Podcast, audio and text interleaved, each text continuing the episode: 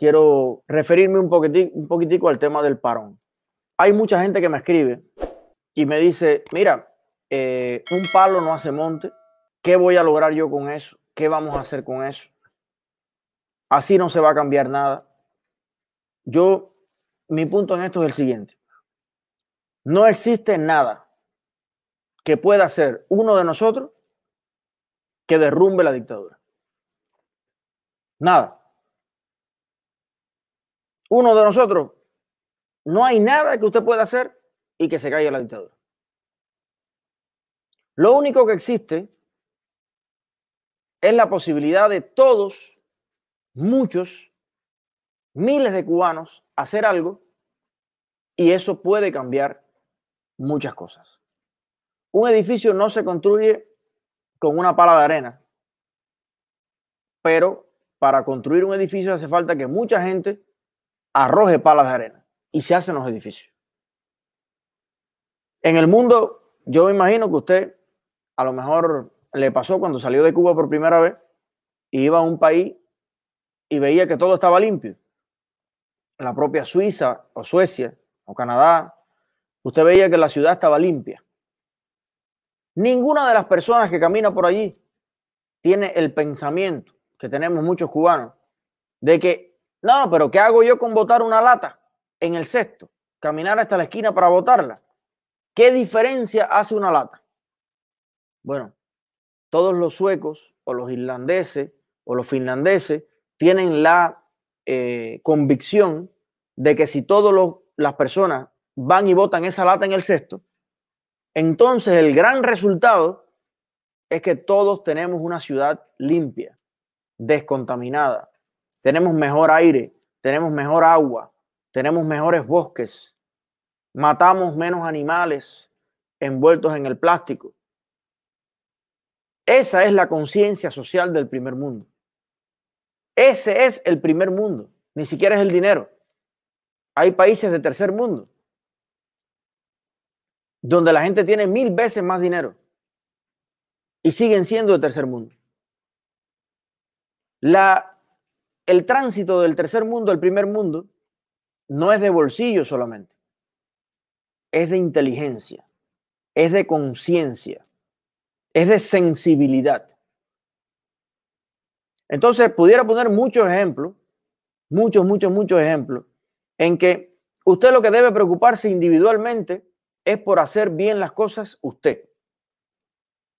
Usted estar tranquilo con su conciencia. Y si millones o cientos de miles de cubanos adoptamos una actitud determinada, eso va a tener una repercusión directa en la, en la dictadura y en la disponibilidad de recursos que tiene la dictadura. Miren, yo les pregunto a ustedes, si la dictadura piensa que nosotros no podemos hacerle nada frenando los recursos económicos hacia ella, ¿por qué la dictadura siempre bloquea, limita económicamente a eh, cualquier persona que disienta de ella? Si eso no influye en nada, ¿por qué la dictadura enseguida saca del trabajo a los disidentes? ¿Por qué no los deja ganarse el pan con dignidad? ¿Por qué los persigue? ¿Por qué los multa? ¿Por qué decomisa las cosas? Porque evidentemente entre más recursos usted tenga, más computadora, más teléfono, más conectividad, entre mejor economía usted tenga, más efectivo va a poder hacer su lucha, defender sus ideas. Con la dictadura completa funciona igual. Si la dictadura tiene mil millones de dólares, y dice, bueno, mira, vamos a comprar arroz con un millón, vamos a comprar frijoles con otro millón, el café con... y lo que queda. Mira, vamos a contratar personas para troles en Internet. Vamos a coger y vamos a montar una unidad en la Embajada de Canadá para que vigile ahí a los cubanos. Porque toda esa gente hay que pagarle salario. Vamos entonces a coger y vamos a poner en Suiza 10 personas que la vamos a contratar para contrarrestar lo que se está haciendo en Suiza vamos a contratar eh, mil agentes más para vigilancia porque la gente se está moviendo y cada uno gana 1.600 pesos al mes. Eso es un millón de pesos, tranquilo que los tenemos ahí. Tenemos superávit. Ah, ¿qué pasa? Cuando en vez de tener 100 millones, tiene 50 millones, Tú dices, caramba, no se quedaron en cero. No, pero tienes reducida la mitad de ese presupuesto. Bueno, mira, el proyecto que teníamos ahí en la Embajada de Canadá, en vez de 10 personas, vamos a contratar dos. Vamos a contratar dos porque eh, no podemos pagar ocho personas más a, a, a 1.500 dólares cada uno. Estamos cortos, estamos cortos. Vamos a coger entonces y en vez de en Suiza tener 80 diplomáticos, vamos a mandar 30. Porque no podemos pagarle a toda esa gente, porque estamos cortos. Entonces, evidentemente, entre más recursos económicos tenga operacionalmente la dictadura, va a poder gastar más. Y eso significa más proyectos, más gente contratada para defender la dictadura, más gente comprada, más inversión en sostener la dictadura. Ahora, ¿qué sucede? Que algunos dicen, bueno, pero ellos son multimillonarios. Ellos tienen dinero suficiente para vivir bien. Eso es verdad. Es verdad que son multimillonarios y tienen dinero suficiente para vivir bien. Pero no lo van a coger para esto otro. Los 500 mil euros, eso que supuestamente tiene la mujer de Díaz Canel en, España, no los va a coger para comprar boquitoki, ni para comprar patrulla, ni para comprar Suzuki para los segurosos, porque eso lo tienen ellos clavado ahí para los hijos, para los nietos, para si pasa algo, para si tienen que irse de Cuba. Ellos no van a financiar la dictadura con su dinero. Estos nuevos políticos, empresarios, dictadores de hoy, no son aquellos que Fidel engañó en el 59, que vendieron la camarita fotográfica que tenían para el movimiento 26 de julio. No, ya eso no va a pasar más. ¿Por qué? Porque precisamente lo dieron todo y un tipo los traicionó completamente, los fusiló, los encarceló. Ahí está Ubermato que se metió a Costa Rica y vino con una avioneta cargada de armas. No había donde aterrizar y se tiró por ir para allá y se fracturó hasta el cielo la boca. Un compromiso tremendo y luego vino la revolución, le metió 20 años preso y se jodió la cosa. Díaz Canel no va a pasar por eso mismo, ni va a dar todo lo que tiene. Entonces, evidentemente, ellos sí tienen dinero, pero con su dinero, su dinero no lo van a invertir en eso. El dinero que ellos van a invertir en eso es el que le estamos mandando nosotros. Ya después que cada cual coja su parte. A ver, ¿cuánto mandó Eliezer? 300. 50 para ti, 50 para mí, con 50 vamos a pagarle a cuatro médicos allí en tal lado. Ah, perfecto, va a mantener esto lo otro. Y estos otros 100 que quedaron, mira, eh, vamos a comprar el cortafuego este de internet, vamos a poner este aparato para vigilar a Camila, vamos a poner esto otro. Entonces, evidentemente, entre más dinero tenga la dictadura, más rango operacional para su propia supervivencia puede tener menos recursos tiene, menos pueden hacer. El pueblo va a seguir cogiendo las migajas de siempre. Le mandes más o le mandes menos. Ellos que van a ver la librita arroz, la canasta básica esa, que cada vez son menos productos y después te, te cogen un litro de aceite y te cobran 70 mandados. Los mandados de 7 años los pagas en un litro de aceite. Pero ese jueguito de te doy este poquito por aquí por allá, eso lo van ellos a sostener.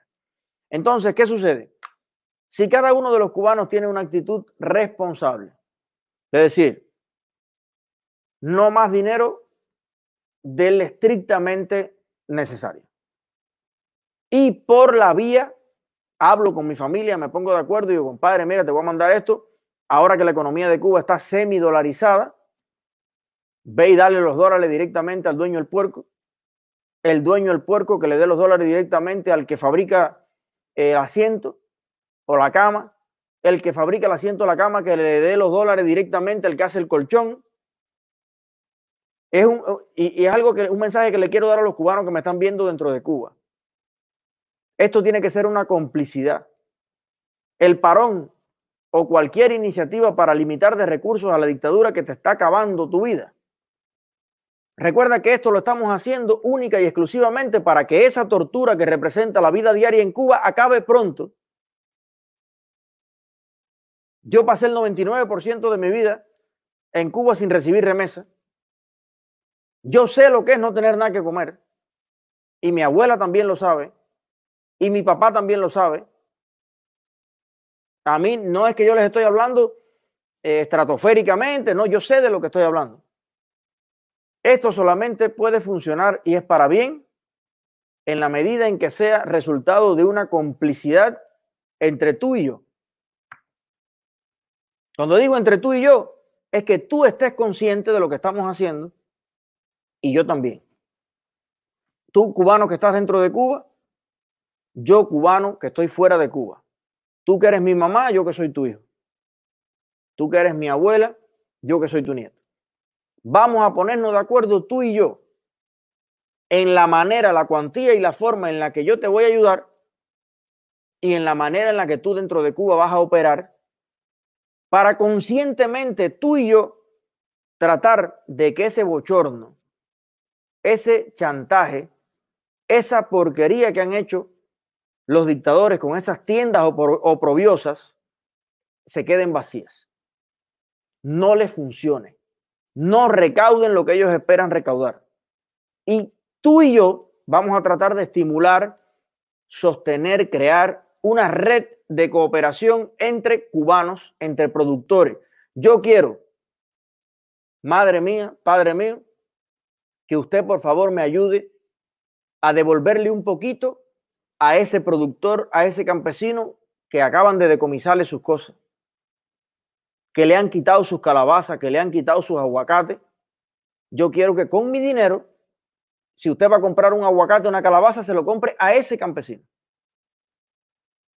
Vamos a apoyar lo hecho por cubanos. Las cosas originales que salen de las manos de nuestra gente. Yo no quiero Padre mío, madre mía, que tú y yo hagamos rico a los chinos, a los empresarios chinos, a los empresarios iraníes, a los empresarios rusos o a los empresarios españoles que están haciendo un acuerdo a comisión con los hijos y los nietos de la dictadura para llenar esas tiendas de aceite, champú, sardina. Yo no quiero que mi dinero vaya a las manos mitad de la dictadura y mitad de unos empresarios que no tienen nada que ver con mi país. Si tú y yo nos ponemos de acuerdo y enviamos ese con nuestro consumo, que es poder, nosotros tenemos el poder del consumo. Si lo orientamos correctamente, no solamente vamos a estar empoderando, estimulando, ayudando al sostenimiento y a la resistencia de nuestras familias y de los cubanos, sino que vamos a estar enviando un mensaje muy sólido y muy fuerte a los dictadores. Y tendrán que sentarse y decir, oye, yo no sé cómo se han puesto de acuerdo, pero no entra lo que tiene que entrar. Teníamos previsto que para esta fecha entraran 100 millones y han entrado 5 millones. ¿Qué vamos a hacer con esto? No, no, no, no. ¿Cómo están conspirando? ¿Cómo se pusieron de acuerdo? Se pusieron de acuerdo entre familias, entre amigos. Hay que hablarlo. Hay que explicarlo. Esta iniciativa esta, esta guerra, esta lucha, se entiende perfectamente si se explica bien. Todo el que tenga la intención de explicar esto bien va a lograr que lo entiendan. El que se acomode la idea de, ah, eso no sirve para nada, ah, eso, ah, oh, oh, ah, bueno. Nadie te puede entender porque tú no lo quieres explicar.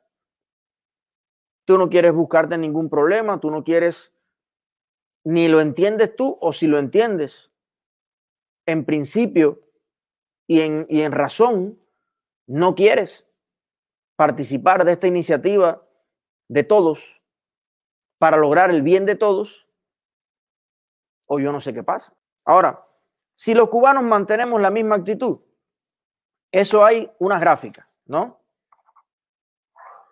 Mira, vamos a suponer. Mira, ahora estamos aquí. Mira, te lo voy a explicar con, con, con, arbolito. Estamos aquí. 10 millones. No, vamos a suponer, eso es lo que hay con la actitud que tenemos ahora. Si nosotros cambiamos la actitud, la manera con que hacemos esto, eso va a bajar a 2 millones, vamos a suponer. ¿No? 2.0, 10.0. Un ejemplo que te pongo. Eso está calculado dentro de los planes que tiene la dictadura. Dice, bueno, si los cubanos siguen enviando y siguen consumiendo y siguen invirtiendo como mismo lo han hecho siempre, nosotros podemos contar para sostenernos con 100 millones. Si la campaña que están haciendo los influencers en las redes, que esta vez se entiende mucho más que la vez anterior, que el contexto de esta vez es diferente que el contexto anterior porque esta vez dependen más del dólar que antes. Cada día, cada mes, cada año, la dictadura depende más de los dólares que el mes anterior.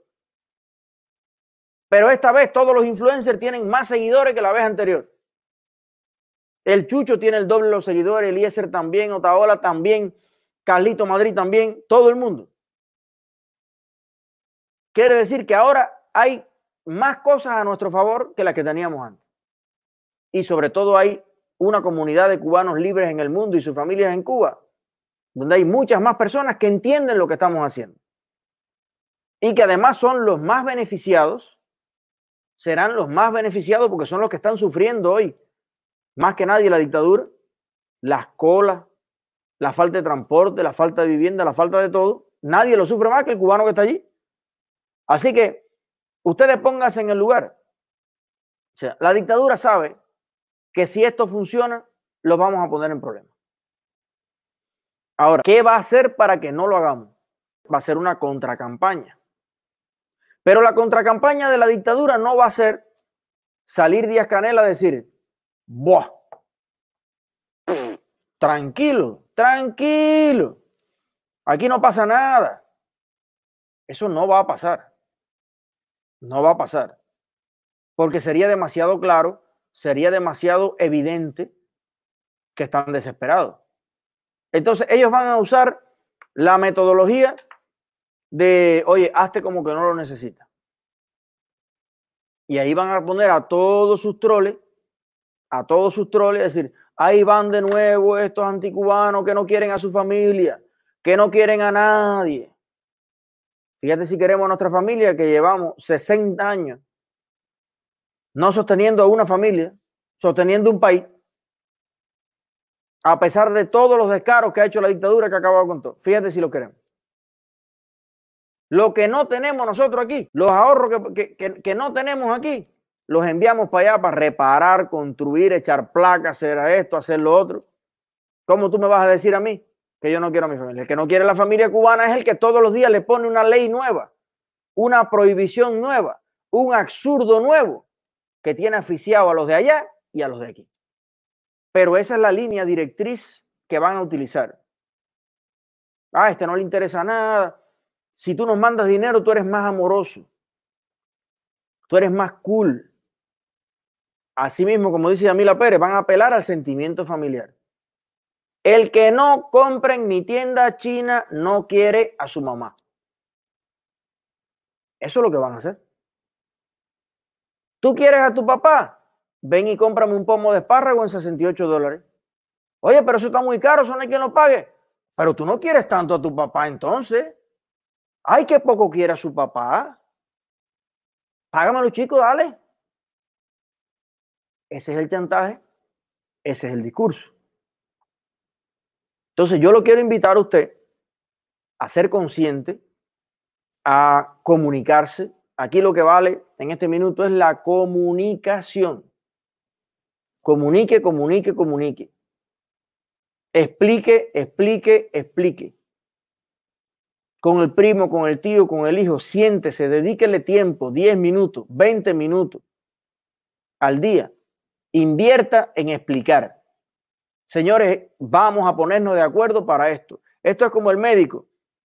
Que usted se va a operar y llega el médico y primero habla contigo.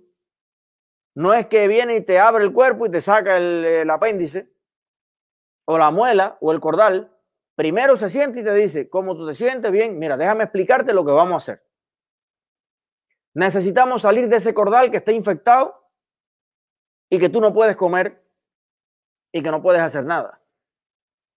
Para eso, mira, te voy a hacer presión voy a empujar por aquí, vas a sentir una palanca. Yo voy a tratar de poner anestesia, qué sé yo, pero va a ser incómodo. En algunos momentos te va a resultar molesto. Pero ¿sabes qué? Después que se baje el hinchazón, vas a ser tan feliz. Te vas a sentir tan libre de comer chicharrones, de comer lo que tú quieras, que vas a correr a abrazarme, me vas a caer a beso, porque al final entre los dos pusimos cada cual un poquito de nuestra parte y sacamos el cordal. Que tanto te entristecí en tu vida. Entonces hay que explicarlo.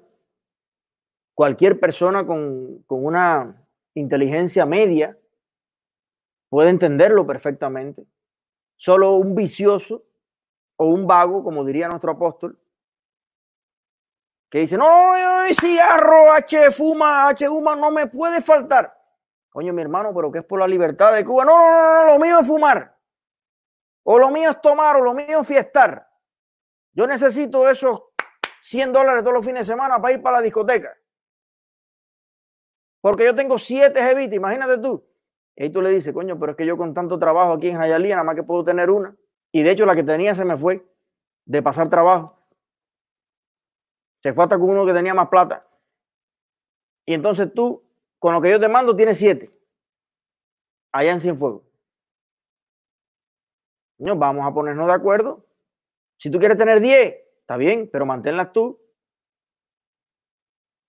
Vamos a luchar los dos por un sistema donde tú tengas lo que seas capaz de tener, yo también tenga lo que sea capaz de tener.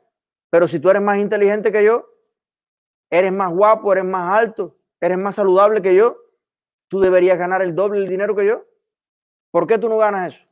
Ah, no, porque estamos en Cuba. ¿Y por qué será? Porque en Cuba será por las plantas, será por el sol, será por la tierra que a 90 millas se ganan miles de dólares y en Cuba se ganan 20. No, es por el sistema político, económico y social que existe en Cuba. Y si seguimos manteniéndolo, no va a cambiar nunca. Vamos a ponernos de acuerdo por un tiempo. No llevamos sufriendo los 61 años encabronado todos los días. Bueno, vamos a ponernos de acuerdo esta vez.